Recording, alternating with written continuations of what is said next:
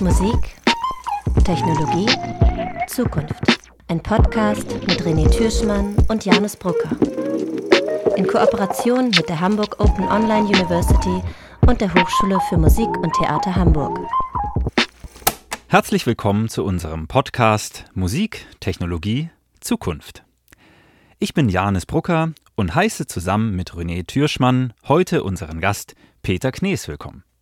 Peter Knees ist Associate Professor für Informatik an der Technischen Universität Wien. Er forscht an künstlicher Intelligenz mit Anwendung im Bereich von Musik, sowohl was die automatische Analyse und Beschreibung von Musik betrifft, als auch die Analyse von Mustern im Hörverhalten. Dies kann dann zum Beispiel zur Entwicklung von Empfehlungssystemen für Konsumenten oder Produzenten genutzt werden. Im Kontext der Beziehung zwischen Mensch und Maschine interessiert er sich aber darüber hinaus auch für die Auswirkungen von Technologien wie künstlicher Intelligenz auf Menschen und Gesellschaft. Peter ist ebenfalls Gastdozent an der Popakademie Baden-Württemberg, wo er zu den Themen künstliche Intelligenz und Mediensysteme und Musikempfehlungssysteme unterrichtet. Herzlich willkommen, Peter. Hallo, vielen Dank für die Einladung. Hallo, Peter. In den letzten Jahren haben wir immer öfter in den öffentlichen Debatten von ML und KI, also Machine Learning und künstliche Intelligenz gehört.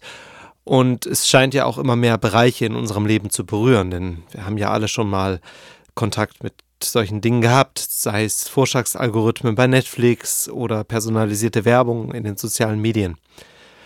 Peter, kannst du uns, bevor wir über den Musikbereich reden, einmal erklären, was KI und ML eigentlich ist? Naja, künstliche Intelligenz ist ein Forschungsgebiet der Informatik, das es jetzt auch schon einige Jahrzehnte gibt. Ähm, wenn man möchte, ist das Ziel der künstlichen Intelligenz ein ganz ein, ein hehres, nämlich ähm, Maschinen zu entwickeln, die kognitive Fähigkeiten des Menschen aufweisen. Ähm, also Dinge wie beispielsweise äh, Schlussfolgern, ähm, Planen, den Erwerb von neuem Wissen, ähm, das Erkennen von Mustern, solche Dinge, was halt beim Menschen als ähm, Beiträge, als Komponenten, als Aspekte von Intelligenz ähm, eingestuft werden. In der Praxis würde ich sagen, geht es eigentlich mehr darum, ähm, sozusagen intelligentere Lösungen von Computerprogrammen zu entwickeln und anzubieten. Das maschinelle Lernen ist ein Teilaspekt oder eine Teildisziplin der künstlichen Intelligenz. Ähm, beim maschinellen Lernen geht es jetzt weniger darum, äh, sozusagen diese Prozesse abzubilden, wie funktioniert Intelligenz, wie funktioniert Denken. Das ist traditionell immer so regelbasiert abgebildet worden. Also wenn, dann.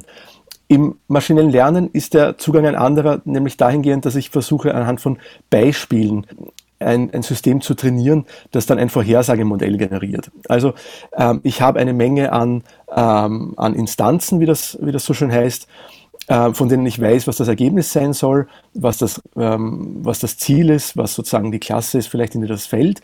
Äh, und anhand dieser Beispiele, einer Vielzahl von Beispielen, die ich einem System präsentiere, soll das System automatisch ein Modell bilden, das in der Lage ist, äh, in ja, im allgemeineren Fall neue Instanzen zu, ähm, einzuordnen oder ähm, zu klassifizieren.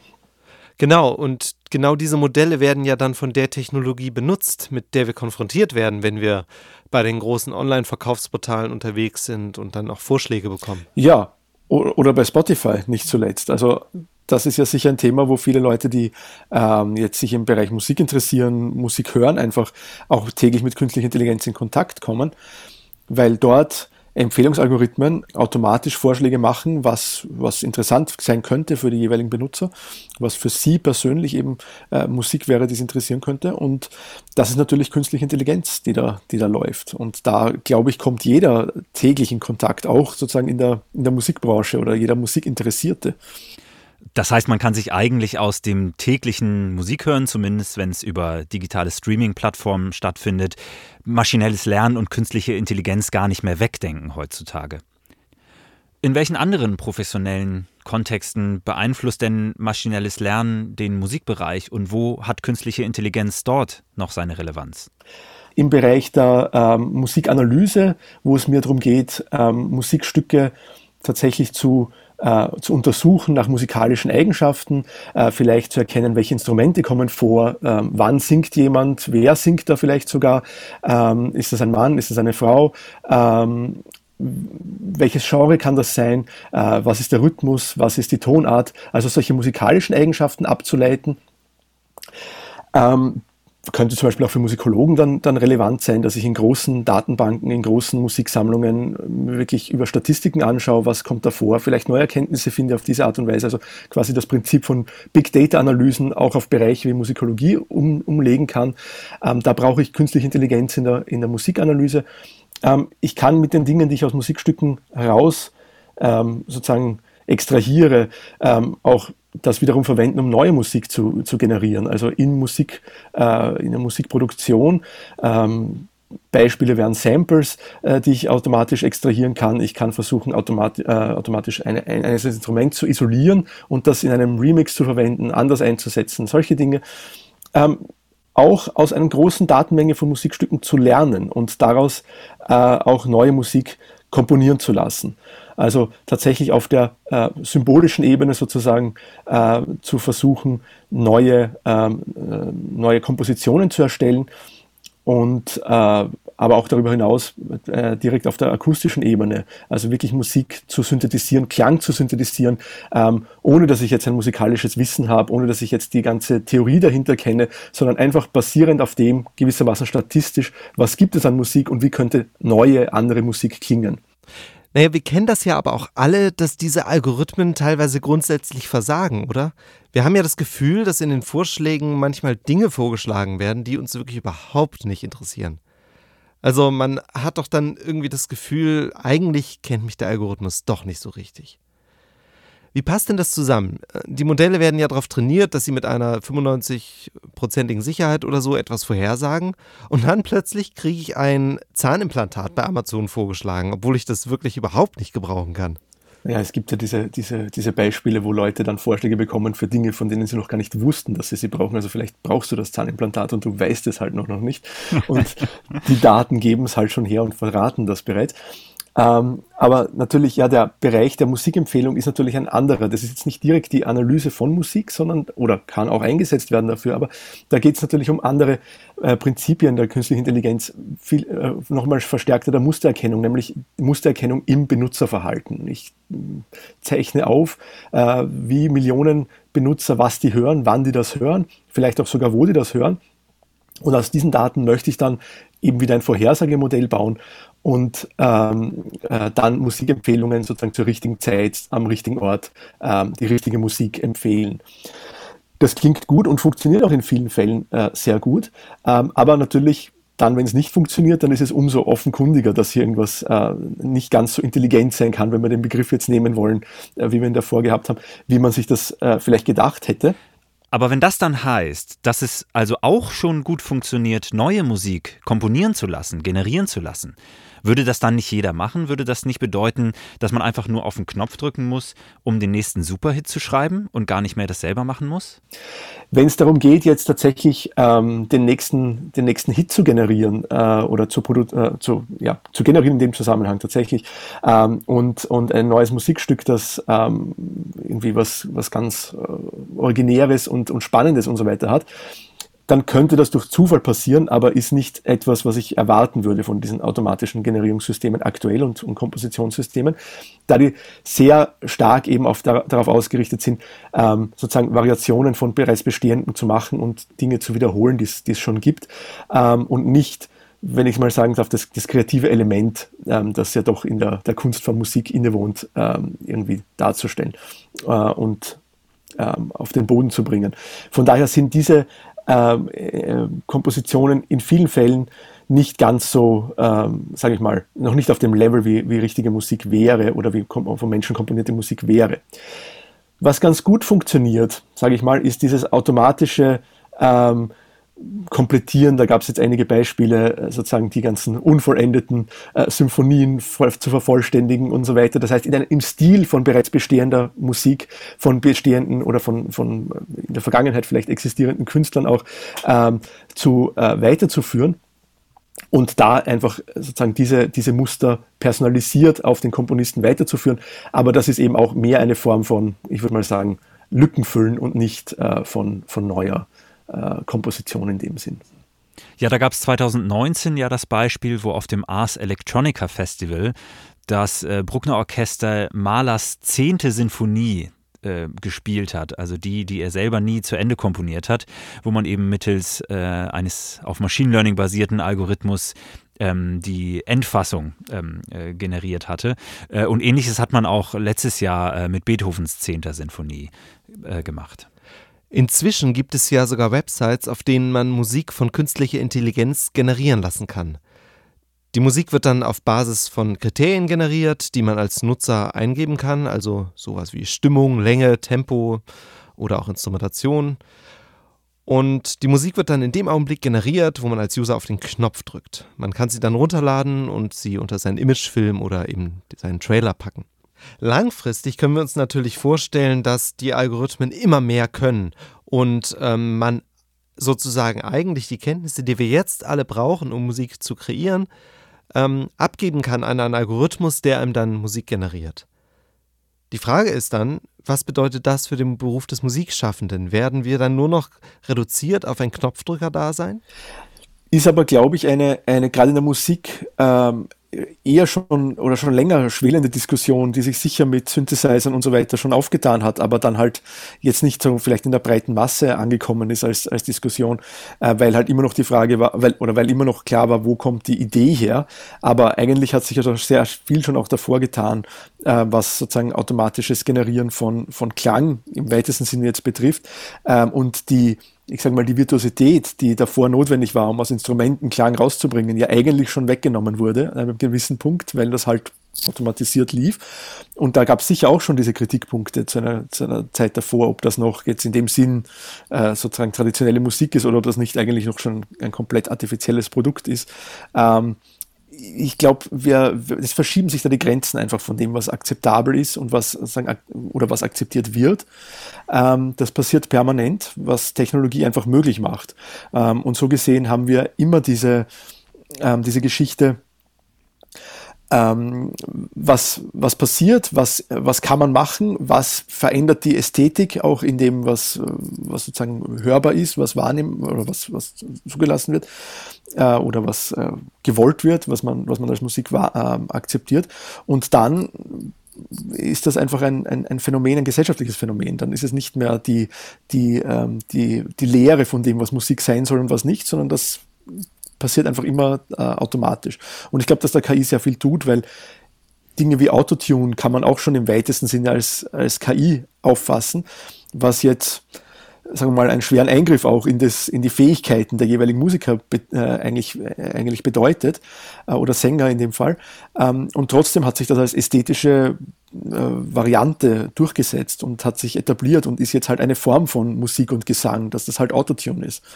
Ähm, ist halt dann eine andere, andere Form von, äh, von Zugang oder von Möglichkeit, die man hat.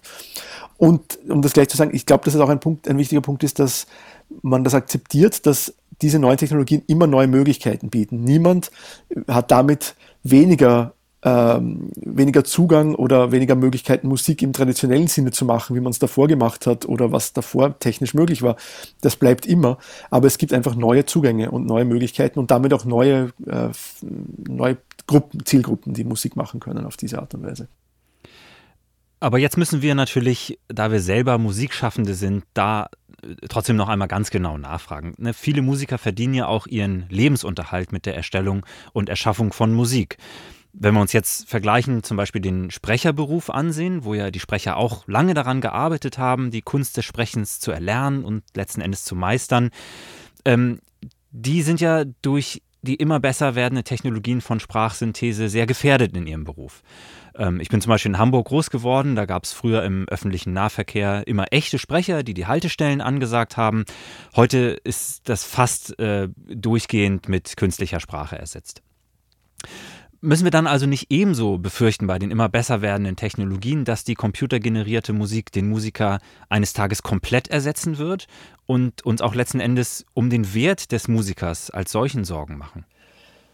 Naja, wozu brauchst du Musik, ist da, glaube ich, die Frage. Also ich denke bei solchen Sachen wie Ansagen ähm, und, und wo es darum geht, wirklich mit klarer Stimme und ähm, diese Stimme konsistent zu halten über Jahre und auch neues Material wieder reinbringen zu können, wenn vielleicht die Person gar nicht mehr verfügbar ist und so. Da gibt es durchaus, oder das sind das Ansätze, die, ähm, die finde ich durchaus ihre Relevanz oder ihre Berechtigung haben. Also ähm, ist natürlich schade für den, für den Berufszweig, das ist klar. Ähm, aber da sehe ich sozusagen eher die, sagen wir mal, die, die formale Anforderung. Wo das bei Musik der Fall ist, ist dann, ist dann eine andere Frage. Also das Beispiel der, der, der, der Vertonung von, äh, von Filmen ist sicher so ein, ich sage mal, Gebrauchsmusik ähm, äh, wo in vielen Fällen man halt mit, äh, jetzt mit, mit einfacheren äh, Mitteln wo es nur darum geht, eben eine Stimmung zu erzeugen. Und die muss jetzt nicht, wer weiß, wie auskomponiert ähm, sein und, ähm, und komplex sein. Äh, da da komme ich, da komm ich damit durch.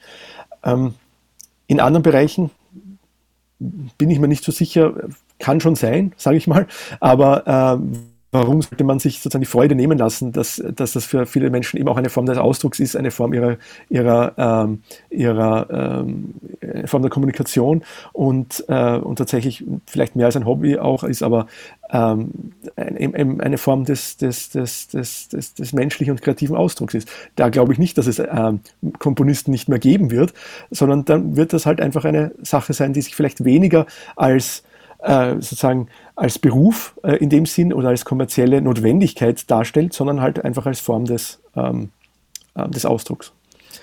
Kommen wir jetzt mal auf das Thema Akzeptanz von Technologie in Kunst und Musik. Wir haben gerade in London, ähm, wird eine Show vorbereitet von ABBA, bei der die Band nur noch als Lichtprojektion auftritt. Das heißt, die Band selber ist gar nicht mehr da.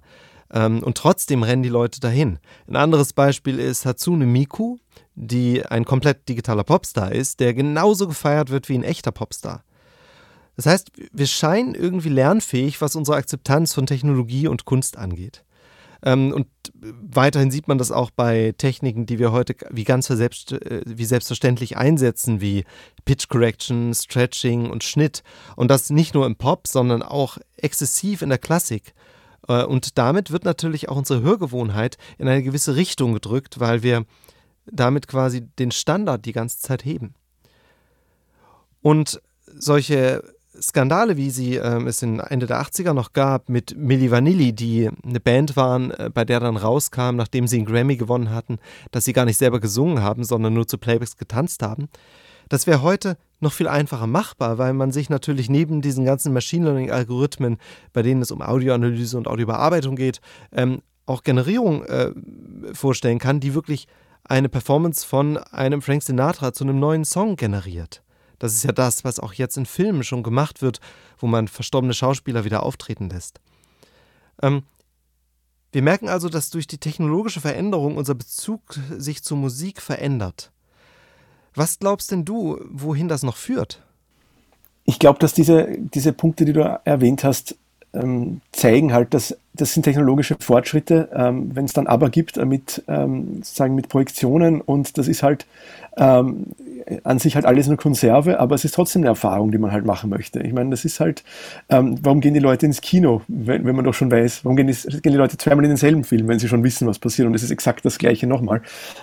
Es ist halt eine Frage der Erwartung und ich habe sicher eine andere Erwartung an, an ein Orchester oder an eine Band, die live performt und vielleicht ähm, oder ein Singer-Songwriter, der sein eigenes Material äh, performt, als ähm, ich das habe, wenn ich äh, zu einem Stadium Rock äh, irgendwas äh, Konzert hingehe, wo halt die Bühnenshow gut sein muss. Das hat ja jetzt per se auch nichts mit Musik zu tun erstmal. Ähm, aber ich weiß ja, was mich erwartet ungefähr. Und vielleicht überrascht es mich auch und es gefällt mir trotzdem und vielleicht gefällt es mir halt auch nicht. Das ist ja alles im Bereich des Möglichen. Aber es sind sozusagen verschiedene Angebote. Und ich glaube, das ist so der einfach die, äh, die, die Entwicklung, die stattfindet, dass es mehr Möglichkeiten gibt. Es gibt für die Produzenten mehr Möglichkeiten, sich auszudrücken, ihre, ihren, ihren Content, ihre Musik zu produzieren. Es gibt mehr Möglichkeiten, das Ganze rundherum zu, ähm, äh, zu, zu, äh, zu gestalten. Und es gibt mehr Möglichkeiten für die Konsumenten, sich verschiedene Dinge anzuschauen. Ähm, da kann man jetzt natürlich über Werteverfall sprechen, da kann man sagen, aber das, äh, sozusagen das Ursprüngliche ist das einzig Wahre, ähm, das ist nicht mehr die gleiche Kunstform, wo bleibt denn die Musik bei all diesen Dingen? Ähm, Musik ist immer noch da, wir reden immer noch über die gleichen äh, sozusagen Zukunftsdystopien oder Utopien wie davor ähm, und es ist nichts äh, in die Richtung eingetreten, sondern es ist alles sozusagen nebeneinander äh, gewissermaßen. Äh, er hat sich, hat sich entwickelt und hat seinen Platz gefunden dort. Und als solches sehe ich auch das, was passieren wird. Autotune ist ähm, sozusagen eine eigene Dimension der Ästhetik und eine eigene Form der Ästhetik. Wenn man das will, dann setzt man Autotune ein. Wenn man das nicht will, dann, äh, dann lasst man es halt. Ähm, wenn, man, wenn einem das gefällt, dann hört man sich's an. Wenn es einem nicht gefällt, dann hört man sich eben nicht mehr an. Und äh, entsprechend ist es bei den anderen Dingen auch. Ähm, ich finde das, find das cool. Ich bin jetzt kein großer Aber-Fan, aber ich finde das cool, dass es diese, diese, diese äh, Experience gibt. Und wenn ich die Gelegenheit habe, mir das anzuschauen, dann schaue ich mir das auch an. Ähm, weil es mich einfach interessiert, was möglich ist und wie das als Gesamtinszenierung dann wirkt und was dann, was dann rauskommt. Und ich glaube, ähm, das ist auch der, der, der Punkt, der sozusagen sich rauskristallisieren wird in weiterer Folge. Die Dinge, die halt ihr Publikum finden, finden ihr Publikum und die anderen halt nicht. Und ich glaube, das trifft einen ganz wichtigen Punkt nochmal, dass natürlich all diese Technologien auch ein totaler Zugewinn sein können. Also dass, äh, wie du zum Beispiel sagst, bestimmte Artefakte äh, letzten Endes Stilmerkmale sind, die prägend sind für die Musik einer bestimmten Zeit oder dass eben genauso auch bestimmte eher technische Tätigkeiten für Musikschaffende ähm, uns abgenommen werden können. Also wenn man zum Beispiel an sowas denkt wie äh, die Aufbereitung von Sounddatenbanken, sodass man Samples und Loops viel schneller findet, ähm, Algorithmen für Klangverbesserungen, die viel schneller uns zum Ziel führen.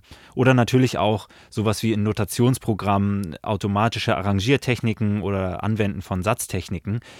All diese Dinge helfen uns ja letzten Endes bei der musikalischen Arbeit, wenn sie eben automatisiert sind und wir damit nicht auch Zeit verbringen müssen und uns auf andere wesentliche Punkte konzentrieren können.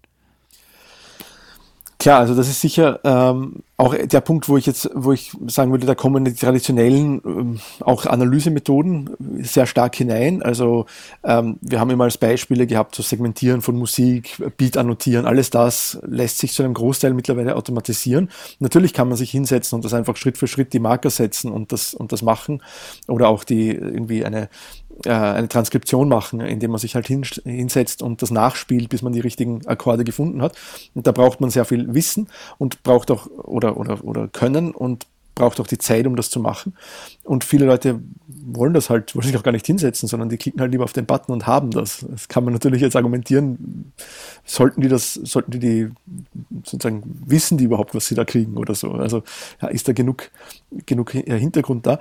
Aber ähm, möglich ist es zu einem gewissen, äh, zu einem gewissen Grad natürlich, dass, dass quasi perfekt zu machen. Und dann hat man immer noch die Möglichkeiten, da zu manipulieren, zu ändern und Feinschliff zu machen, alles das. Aber gerade diese, sag mal, eher stupiden Tätigkeiten, wo es mir eigentlich darum geht, äh, wie kann ich mit dem Material, das ich habe, weiterarbeiten und wie bereite ich das jetzt einmal vor auf eine Form, dass, damit ich damit weiterarbeiten kann. Das ist eigentlich nicht der kreative Prozess. Der kann einen kreativen Prozess auslösen, aber eigentlich wäre das ja, wie du sagst, eine mechanische Tätigkeit, wo, ich, wo es eigentlich darum geht, äh, eine, eine ähm, ja, einfach nur eine, sozusagen eine Darstellungsform zu ändern, eine Repräsentation zu ändern, von einer Darstellung in die andere zu gehen und so weiter. Und nur um dann wiederum eine äh, weiterarbeiten zu können damit, ja.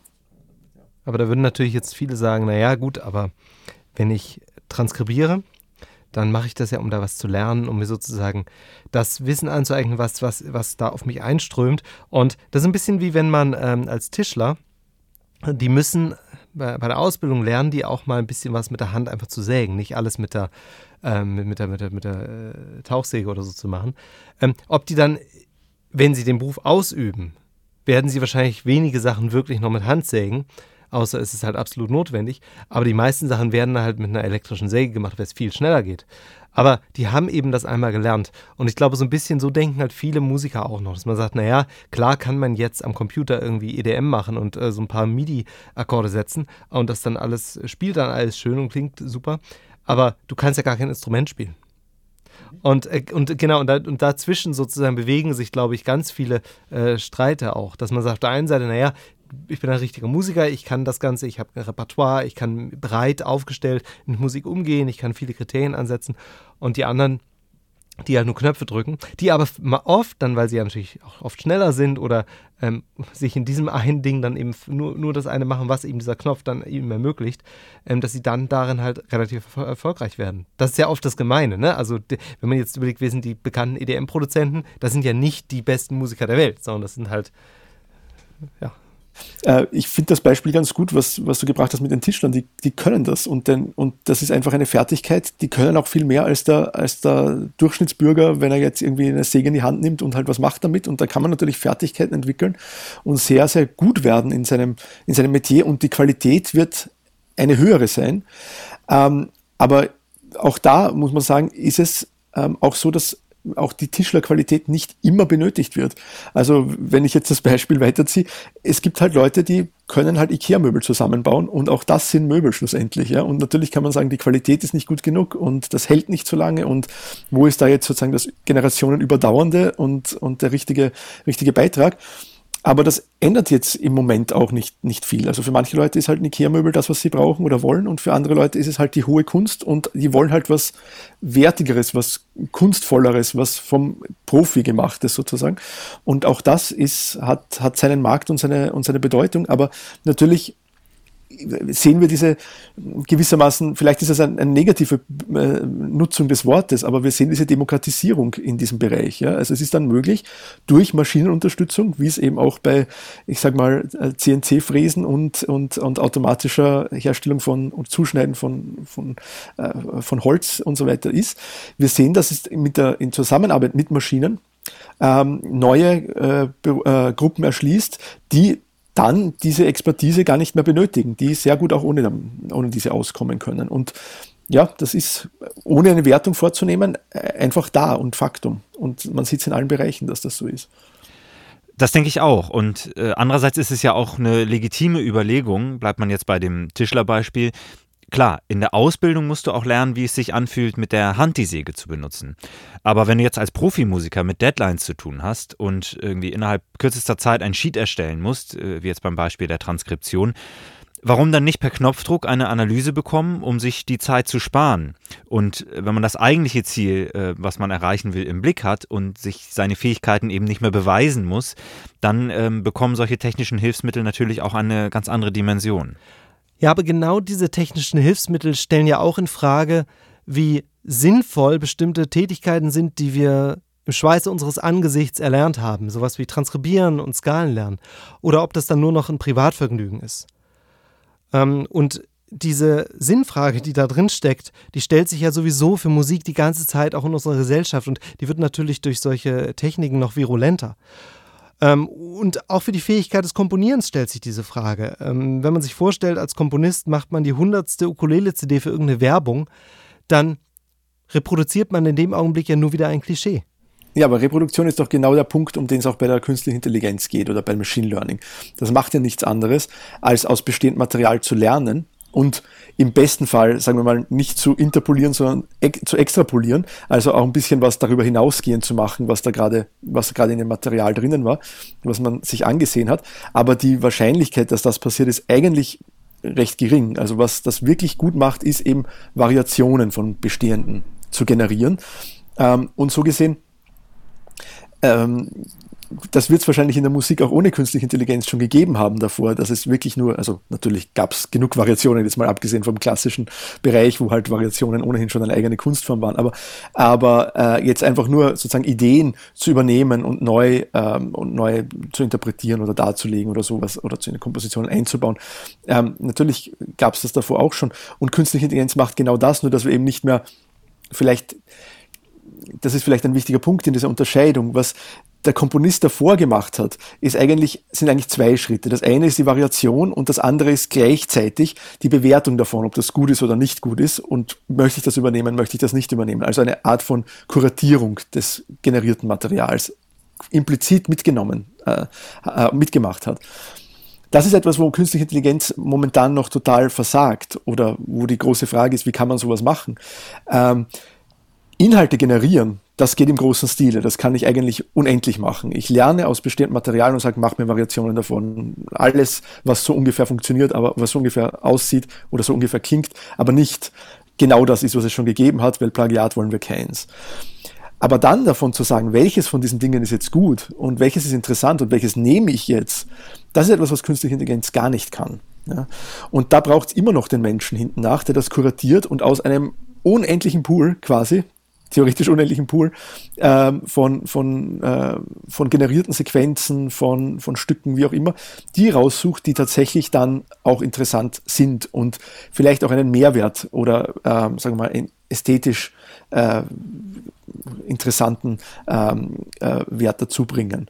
Und da ist immer noch der Mensch natürlich die, die Instanz, was das betrifft. Und das können Computer gar nicht. Natürlich kann man das versuchen, rauszufinden, was sind die Stücke, die erfolgreich waren, was sind die Stücke, wo äh, die sozusagen ähm, besonders gelungen sind, um das jetzt irgendwie so, so zu formulieren, äh, wo was Interessantes dabei ist und das einen, dann statistisch versuchen zu, zu, zu beschreiben und dann diese Eigenschaften sozusagen einzubauen, wie auch immer das funktioniert. Also da gibt es natürlich dann auch diesen Versuch, aber das ist, glaube ich, per se nicht so, nicht so einfach. Das, das ist komplexer, da spielt mehr hinein, da hat es auch, glaube ich, viel mit, äh, sagen wir mal, gesellschaftlichen Strömungen allgemein zu tun, da hat es viel zu tun mit ähm, wie soll ich sagen, ähm, natürlich auch mit dem, wie oft bin ich äh, gewisser Musik ausgesetzt, wann habe ich den, wann gewöhne ich mich an Musik, wann habe ich den, sozusagen, den, den sogenannten Acquired Taste, also wann habe ich mir das äh, äh, angeeignet, wann gefällt mir etwas, das mir eigentlich nicht gefallen hat, nur weil ich es oft genug gehört habe.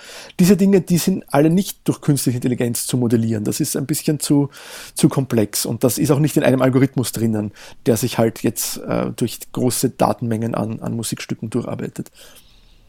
Aber wäre das nicht genau der Punkt, wo man jetzt eigentlich sagen müsste, naja, in, an dem Moment, wo die Algorithmen äh, worüber wir am Anfang sprachen, weiter fortgeschritten sind, was sozusagen die, Nutzerwünsche und ähm, Nutzergeschmack angeht. In, in dem Moment, wo so viel Daten gesammelt sind, dass die Voraussagungen immer besser werden und immer treffender werden, verliert nicht da auch ähm, dieser, ich will mal sagen, kleine Hoffnungsschimmer, dass es da etwas gibt, was die Maschinen vielleicht doch noch nicht so gut können wie die Menschen, ähm, auch sehr schnell an, an Kraft und müssen wir nicht befürchten, dass auch dieses Kuratieren am Ende von Maschinen genauso gut oder vielleicht sogar besser stattfinden kann als von Menschen selber? Also die große Frage bei den Empfehlungssystemen, wir haben das ja vorher schon angesprochen, dass es halt dort gut funktioniert, wo ich viele Daten habe. Also eigentlich dort, wo ich ziemlich gesichertes Wissen habe, was gut funktionieren wird, dort funktionieren sie üblicherweise auch gut. Wo sie ihre Nachteile haben, ist bei all den Dingen, wo es darum geht, äh, neue Dinge zu finden, überraschend positive Dinge. Also Serendipität ist sozusagen das, das, das äh, Schlagwort hier. Ähm, das heißt, ich möchte eigentlich sozusagen etwas, was noch nicht in den Daten drinnen ist, ähm, vorhergesagt bekommen. Und das ist halt etwas, was mit statistischen Modellen, mit diesen, äh, mit den Modellen, wie sie momentan funktionieren, ganz, ganz schlecht äh, funktioniert. Wie gesagt, der Zugang hier wäre Zufallskomponenten und besser als Zufall möchte man schon sein. Also reiner Zufall alleine ist jetzt sicher nicht äh, als äh, sozusagen als, als Qualitätskriterium ausreichend für das. Kann funktionieren, eben zufällig, äh, muss es aber auch nicht. Ähm, und äh, wenn ich jetzt, ich sage jetzt mal aus Benutzersicht, weiß, das System funktioniert, dieses System gibt mir zufällig Musik, spielt mir zufällig Musik vor, wird meine Erwartungshaltung und meine, sozusagen meine Toleranz, was das betrifft, auch relativ gering sein. Das heißt, ich brauche auch Ergebnisse relativ schnell. Und ich glaube, das ist immer noch der, ähm, der Punkt, wo aktuelle Mustererkennungen, Mustererkennungssysteme und so weiter nicht, an, nicht, nicht äh, flexibel genug sind und das auch nicht so schnell, ähm, sozusagen sich schnell genug adaptieren auf diese Dinge.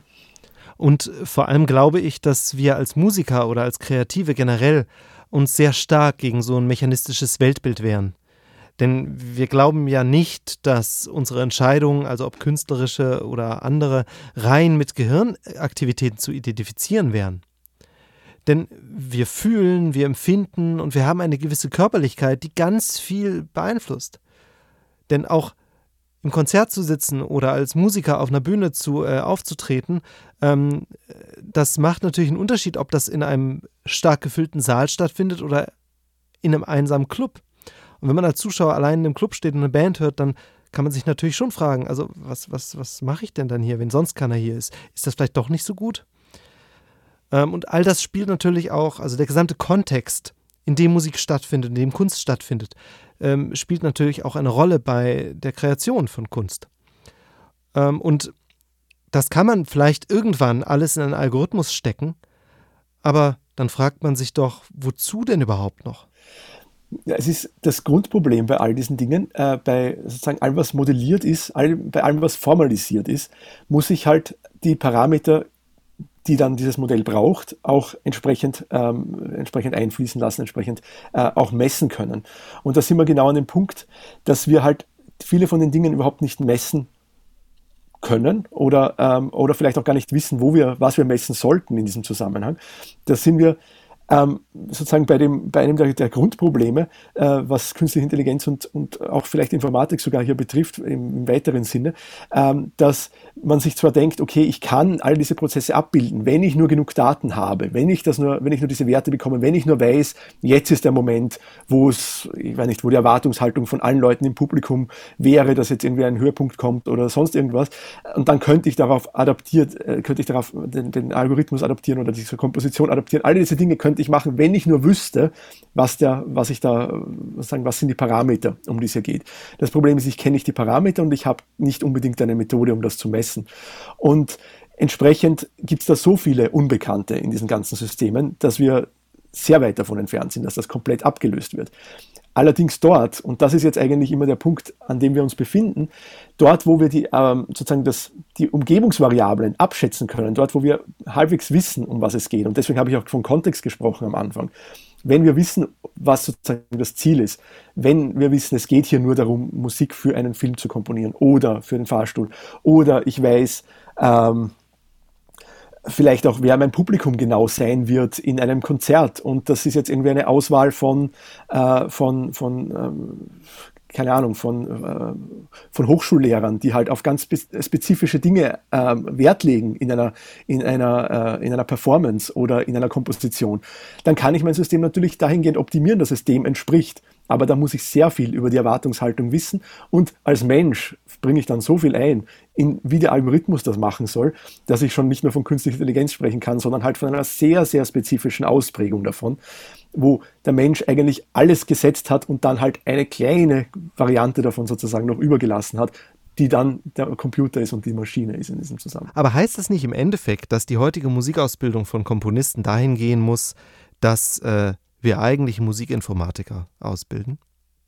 Denn langfristig scheint es ja fast so zu sein, als wäre es ganz wichtig, dass man eben sich bewusst ist, was passieren, was geht in der Branche und auch, wie man das nutzen kann. Denn sonst äh, ist man ganz schnell vom alten Eisen. Ähm, du fragst einen Informatiker das, das ist wahrscheinlich keine, keine gute Idee. Ähm, ich sage mal nein, das wäre, glaube ich, schlecht, aber ja, ähm, dieser Prozess, der so allgemein als digitale Transformation äh, immer wieder kursiert, ähm, der umfasst natürlich alle Bereiche äh, und natürlich auch die, die Musik und die Musikausbildung. Ähm, ich glaube, dass ähm, das in, in, in, anderen Formen sich natürlich darstellt. Also ich glaube, es ist wichtig zu wissen, was passiert. Ähm, ich denke, das ist äh, für, keinen, äh, für keine Ausbildung mehr ähm, sozusagen möglich, dass man nicht weiß, was die digitale Entwicklung in dem Zusammenhang bringt. Ähm, du kommst ja nicht mehr vorbei an äh, sozusagen Tools, die es erlauben, dass, ähm, dass du ähm, schon allein Musikunterricht nimmst, ohne dass das auf Distance äh, auch möglich wäre, beispielsweise, dass du ähm, Apps hast, die dir helfen beim Erlernen eines, eines Instruments, die sozusagen den Lehrer ersetzen in vielen Fällen, äh, weil halt der Lehrer oft nicht verfügbar ist. Und für manche Dinge reicht es halt einfach eine App zu haben, die halt zuhört, ob der richtige Ton getroffen wurde. Und da gibt es halt viele Dinge, die sind jetzt nicht unbedingt es ist nicht erforderlich, dass jetzt eine, eine ausgebildete Person daneben sitzt, aber schlussendlich für das sozusagen, wie soll ich das nennen, höherwertige Erlernen eines Musikinstruments brauche ich halt die, Person, die das selbst auch kann, mit all den Erfahrungen und das, das Wissen entsprechend weitergibt und als Korrektiv auch eingreift. Das ist nichts, was ich von vornherein in eine App programmieren kann, wo ich sagen kann, ja, so wird das dann sein und irgendwann mal muss es halt dann dieses Timbre und diese Frequenz und diese Obertöne müssen halt genau in diesem Verhältnis da sein und dann muss das Timing perfekt sein, weil dann weiß ich, die Person hat es zu Ausdruck geschafft, beispielsweise. Aber ich meine, letzten Endes sind doch das genau die Parameter, die wir auch in künstlerischen Werdegang eben versuchen explizit zu machen. Das heißt, gerade für Musikunterricht und äh, aber auch eben das eigene Üben und besser werden, versuchen wir doch ganz genau zu benennen, was sind die Parameter, ähm, die Qualität ausmachen und diese eben dann entsprechend zu erreichen. Das heißt, jetzt müsste man sich doch die Frage stellen, ist das nicht etwas, was dann zwar jetzt noch der Mensch macht, aber ganz genauso eines Tages die KI machen kann? Also dass die KI auch das Kuratieren am Ende selbst übernehmen kann und damit schließlich dann eben doch den äh, Menschen überflüssig macht, was vielleicht nichts weiter als eine Frage der Zeit ist diese Idee, dass KI sich quasi selber äh, bewertet oder, oder versucht herauszufinden, ob das jetzt, ob das jetzt gut ist oder, oder, oder nicht gut ist oder sozusagen sich selbst kuratiert, wenn man das so sehen möchte, das gibt's ja tatsächlich schon und ähm, im, im visuellen Bereich hauptsächlich. Und das ist eigentlich die Grundlage einer äh, spezifischen Form von, von neuronalen Netzwerken, ähm, nämlich der sogenannten äh, GANs oder ähm, Generative Adversarial Networks, die genauso funktionieren, dass es ein Netzwerk gibt, das Inhalte generiert und ein Netzwerk gibt, das daneben dann quasi nur noch beurteilt, ob es sich dabei um ein richtiges, originäres Bild handelt oder um ein generiertes Bild handelt. Und in dem Moment, und die trainieren sich sozusagen gegenseitig, kann man sagen. Also das, die, das Netzwerk wird gezwungen, immer besser zu werden äh, und immer realistische, realistischere Bilder zu generieren, äh, um dieses äh, sozusagen den Diskriminator zu überlisten. Und das eigentlich eine, eine Technik, die hat in kürzester Zeit sehr, sehr viele Anwendungen gefunden und auch sehr, sehr starke Verbesserungen in der, in der neuronalen Netzforschung äh, herbeigeführt. Ähm, Wobei natürlich das immer nur so gut ist wie das Netz, das darauf trainiert ist, festzuhalten, handelt es sich jetzt um ein richtiges Bild oder nicht. Und das ist halt auch trainiert, basierend auf einer Vielzahl von real existierenden Bildern. Also das hat natürlich auch Grenzen. Aber diese Idee, selbst festzulegen, ist das, was KI macht, jetzt eindeutig als KI identifizierbar oder sieht das so aus wie das, was ich als äh, von, von Menschen generiert bekommen habe? Und das automatisch zu entscheiden, hat sehr stark dazu geführt, Netze dahin zu zwingen, menschenähnlich oder in der Qualität ähnlich wie Menschen äh, Inhalte zu generieren. Wenn man das jetzt so an, angeht, wie, wie du das gesagt hast, im Sinne von, es gibt auch Kriterien, die Menschen auch anwenden. Sicher, ich glaube auch, dass das funktionieren würde, wenn man hergeht, oder funktionieren würde, immer nur im, im Rahmen natürlich, aber, aber dass es da durchaus Erfolge geben kann, zu sagen, okay, welche Charakteristika gibt es, ähm, wie schaut die Form aus, wenn ich jetzt überlege, was waren die erfolgreichen Hits? Okay, da habe ich halt eine Abfolge klassisch nach dem Schema, ähm, halt Intro, äh, Intro, Verse, Chorus und da dürfen maximal zwei Minuten dazwischen oder, oder eine Minute dazwischen liegen, bis das erste Mal der Chorus kommt. Und wie oft muss der wiederholt werden, damit das sozusagen einprägsam ist und damit das äh, erfolgreich ist. Und dann kann ich mir anschauen, was ist passiert und wie viele von den Liedern fallen in dieses Schema hinein und und das hat, war recht erfolgreich und so weiter. Und dann habe ich diese Kriterien. Was damit aber nicht berücksichtigt wird, ist einerseits fehlt gewissermaßen der, dem Machine Learning die Kreativität, neue Dinge auszuprobieren. Und andererseits fehlt dem Machine Learning auch die Möglichkeit, so gesehen, zu beurteilen, wann etwas neu und interessant ist, was es noch nicht gegeben hat. Und das passiert eigentlich permanent in der Musik. Und das ist eigentlich das, was wir doch, was wir sehen und was diese Überraschungshits sind, neue Strömungen, äh, neue Genres, die entstehen ist genau dann, wenn etwas passiert, was es davor noch nicht gegeben hat. In vielen Fällen natürlich argumentiert, gut, das sind alles nur Wiederholungen bestehender Phänomene und irgendwie lässt sich alles auf Urformen zurückführen und so weiter. Aber tatsächlich ist das ja genau das, was interessant ist. Die Neuigkeiten, die neue Musik zu finden, ähm, Dinge, die man nicht schon hundertmal gehört hat oder zumindest ein bisschen so um das, um das bisschen anders, als dass es aufs Neue wieder interessant wird. Und das ist, glaube ich, etwas, was, was Machine Learning gar nicht, gar nicht beurteilen kann, wo diese Neuheit zu finden ist. Aus einem, ich sage mal, mathematischer Sicht äh, äh, ist das ist das nachvollziehbar, weil der Raum an Möglichkeiten, an Parametern, der sich aufspannt, ähm, da kann ich in viele, in viele Richtungen gehen, wo ich sozusagen noch nicht war. Was ist noch nicht abgedeckt in diesem, in diesem Parameterraum, wenn ich das so nennen darf.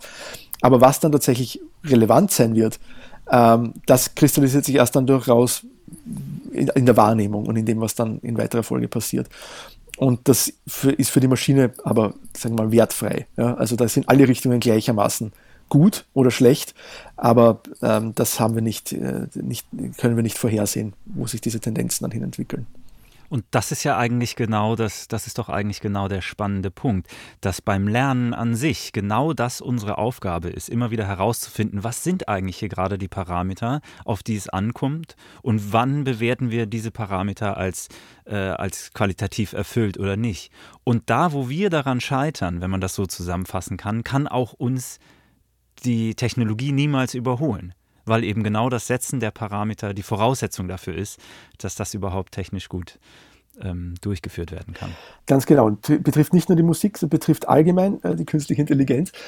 Ähm, aber die Sache hier ist tatsächlich einerseits zu wissen, was interessiert mich, was muss ich messen und dann das nächste, wie könnte ich das technisch umsetzen. Und das ist halt in vielen Fällen äh, sind wir sehr weit davon entfernt und deswegen ähm, sind das auf zwei Ebenen äh, Probleme, die, die sich ergeben und bei weitem nicht an dem Punkt, dass man sagt, ja, alles ist digitalisierbar.